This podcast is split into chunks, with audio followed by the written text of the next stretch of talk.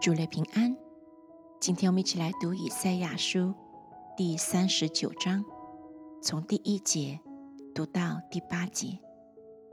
那时，巴比伦王巴拉旦的儿子米罗达巴拉丹，但见西西家病而痊愈，就送书信和礼物给他。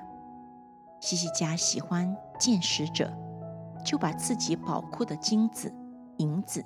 香料、贵重的膏油和他武库的一切军器，并所有的财宝，都给他们干。他家中和全国之内，西西家没有一样不给他们看的。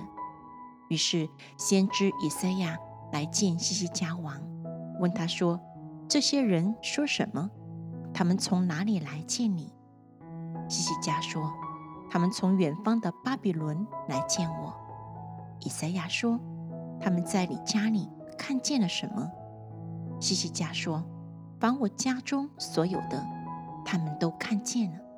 我财宝中没有一样不给他们看的。”以赛亚对西西家说：“你要听万军之耶和华的话。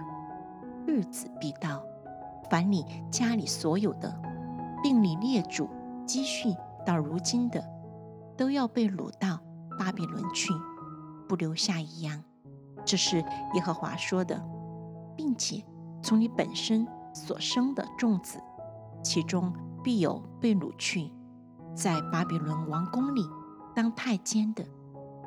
西西家对以赛亚说：“你所说耶和华的话甚好，因为在我的年日中，必有太平和稳固的景况。”